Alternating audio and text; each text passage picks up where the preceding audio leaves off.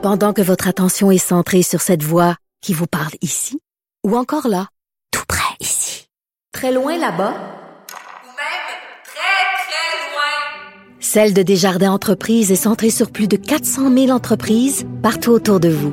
Depuis plus de 120 ans, nos équipes dédiées accompagnent les entrepreneurs d'ici à chaque étape pour qu'ils puissent rester centrés sur ce qui compte, la croissance de leur entreprise.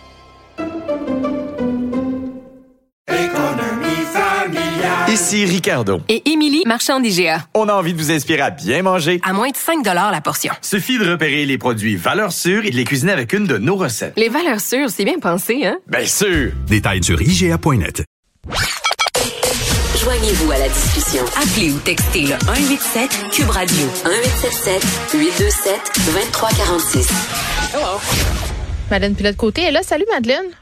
Allô Geneviève? Tu voulais nous parler aujourd'hui d'un phénomène tout à fait humain, euh, mais peu reluisant, le phénomène du pas dans ma cour. Puis j'en ai souvent parlé en ondes, de toutes nos belles valeurs d'équité, de justice sociale, euh, tu sais, dans le cadre de, souvent là, des projets de piquerie supervisés. Là, tout le monde trouve ça une bonne idée, mais n'en veut pas derrière chez eux. Tu sais, c'est un peu ça l'idée. Euh, tu parlais de l'installation d'un nouveau refuge dans un quartier de Montréal, puis les gens sont pas contents. Oui, exact. Euh, c'est dans mon quartier. En fait, il y a un nouveau refuge là, qui a ouvert il y a quelques semaines, à peu près un mois. Mm. Puis euh, vraiment, euh, quelques commentaires. On en entend parler aussi dans dans le voisinage et tout. On le voit aussi sur les, les groupes de mon quartier. Les gens chiolent. Les gens veulent se rassembler ensemble pour peut-être faire fermer le refuge ou je sais pas trop. Mais dans le fond, c'est nouveau. Ce que ça amène, ce refuge-là, ben, c'est un plus grand achalandage de personnes en situation d'itinérance. Mm. Ça fait ans. Puis, ben, le refuge est situé près d'un parc que je fréquente beaucoup, et ça fait que ces personnes-là, ben, se retrouvent, des fois, en attendant de pouvoir rentrer au refuge, ben, se retrouvent durant la journée au parc.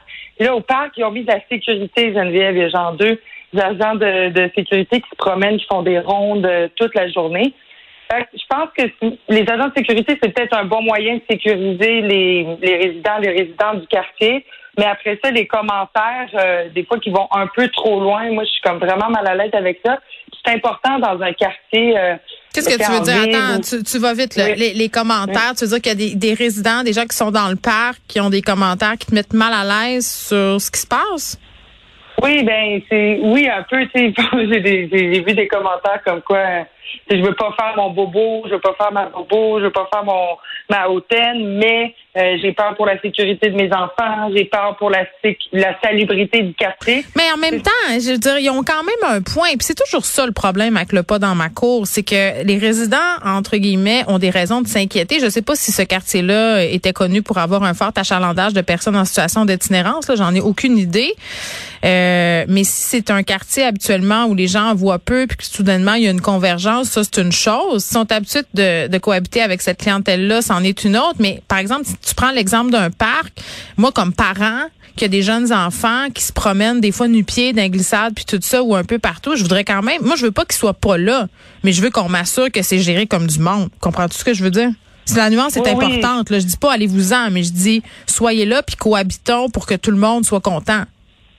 Ben exactement. Je pense qu'il y, y, a un travail euh, pour les gens plus favorisés dans la société à faire aussi, tu sais, à se rappeler aussi euh, qu'il faut être ouvert et tout. Je pense que c'est vraiment important. Puis tu, tu, tu, tu disais aussi, Geneviève, tu sais, je pense que ces considérations-là, euh, faut, faut pas les, les, rejeter non plus. Faut pas euh, non plus, tu sais, avoir peur de l'autre. Ça, ça devient compliqué, mais oui, euh, quand on est dans un quartier, c'est moi, si j'habite Hochelaga, Maisonneuve.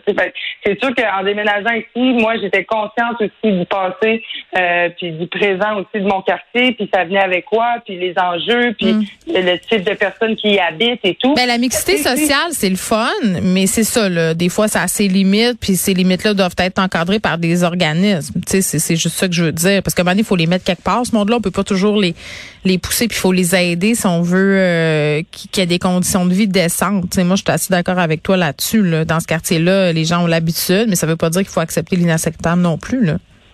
Non plus, mais tu sais, si tu déménages euh, dans le quartier de la Maisonneuve avec, avec ta famille. Oui. C'est pas comme si tu vas à Westmount, mettons, dans ta tête. Ben, c'est ça. non, mais il faut que tu t'attendes. Tu sais, c'est pas Boucherville. Il faut que tu t'attendes à, côtoyer euh, de différentes personnes, puis différentes personnes de différents statuts sociaux aussi. Ben c'est c'est bien correct.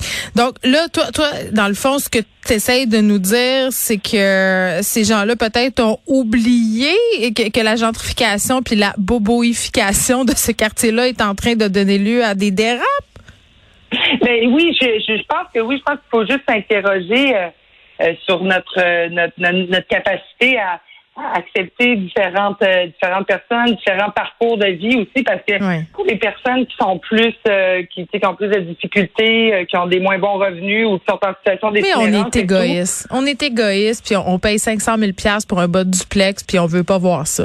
C'est triste, hein? Mais oui, on, on veut les chasser. Tu sais, ici, Oui. dans la Maisonneuve, on, on pousse toujours ces personnes-là plus loin, Oui. plus vers le fleuve. À un moment donné, ils vont tomber dans l'eau. Tu sais, ça fait pas de sens. Là, tu sais. Oui, puis en même temps, je comprends les gens qui ont des familles aussi de s'interroger puis de se poser des questions. Ça aussi, c'est humain, donc c'est un problème éminemment complexe. Puis il faut pas s'y attaquer justement juste par la répression et l'oppression. Là, c'est avec l'accompagnement. On parle assez euh, assez d'organismes ici à l'émission pour avoir compris ça depuis un petit bout. Voilà. Euh, L'idée de, de la contraception, là, QS qui suggérait de rendre la contraception gratuite pour toutes les femmes. Euh, puis moi, je, Madeleine, je sais pas, là, corrige-moi si je me trompe, je l'ai pas lu le dossier du 24 heures, mais dans ma tête, le monde qui prenne euh, la pilule ou les, les moyens comme ça, je pensais que c'était tout remboursé, ça. Non, c'est pas pour tout le monde. Ça va dépendre de- des assurances que tu as et tout. là. Par exemple, moi, je suis pas, je suis pas couverte à 100% Mon paquet de pilules par mois, ça me coûte à peu près 20 piastres. Euh, Mais c'est la franchise, pas- c'est pas la franchise de la, de la RAMQ parce que moi je, je, je suis tombée en bas de ma chaise. Euh, Je lisais euh, José Blanchette a tweeté la chose suivante là concernant l'accès à l'hormonothérapie, l'annonce qui a été faite la semaine passée pour les hormones bioidentiques.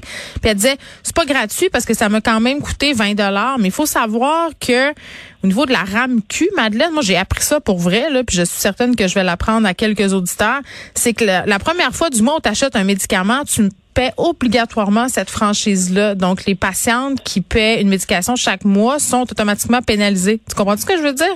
C'est la franchise probablement que tu payes. C'est c'est- c'est- c'est pas gratuit, c'est pas vrai, tu sais. Ben, c'est ça, exactement. En tout cas, avec ce que propose Québec solidaire, ça pourrait être intéressant. On serait comme des précurseurs dans le monde parce qu'il n'y a pas euh, une place, euh, un pays dans le monde où la contraception est gratuite pour euh, toutes les femmes euh, de tout âge. En France, sont gratuites pour les euh, pour les femmes en bas de 25 ans, mais après ça, ça arrête. Ici, par exemple, c'est gratuit pour les, les, les femmes qui sont aux études jusqu'à 25 ans et tout, mais après ça arrête, il faut être aux études. Fait que je pense qu'on qu'on pourrait être précurseur, qu'on pourrait mettre la table pour peut-être inspirer d'autres pays parce que je pense que ça, ça s'inscrit, ce genre de mesures-là, euh, dans, ben, dans le féminisme puis dans l'égalité. Dans le sens où on a plus que 50% de la population qui, qui, qui sont des femmes, qui ont besoin d'avoir accès à des, des moyens de contraception. Puis c'est quand même euh, dommage, ou en tout cas, ça fait pas de sens qu'il faille payer vu- ça, selon moi. J'ai vu des hommes dire ouais, mais la société me rembourse pas ma boîte de condoms.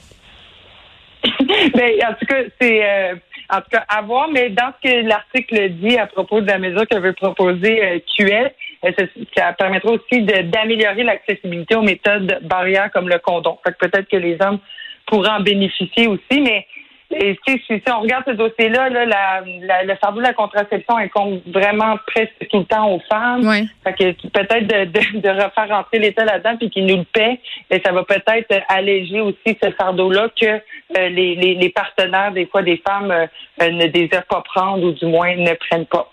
C'est vrai. Je pense que si, si l'État s'en mêle, ben ça pourrait euh, ça pourrait aider les femmes à, à, à moins penser à ça puis à moins avoir ces considérations-là puis cette lourdeur-là qu'elles ont chaque mois, chaque jour. parce que 20 minutes, euh, pardon, 20 dollars par mois, ça peut faire la différence pour quelqu'un en très grande précarité quand même. Puis j'ajouterai Madeleine pour terminer euh, que ça doit passer aussi par les cours d'éducation sexuelle, le fait que la contraception euh, est habituellement mise sur les épaules des femmes. Là, c'est souvent présenté comme ça dans les cours d'éducation sexuelle. En tout cas, c'est ce que me témoignent les ados à qui je parle, donc de rendre ça un peu plus équitable, euh, de responsabiliser les gars aussi. Ça pourrait être le début de quelque chose. Merci Madeleine. Bonne journée. Bye bye.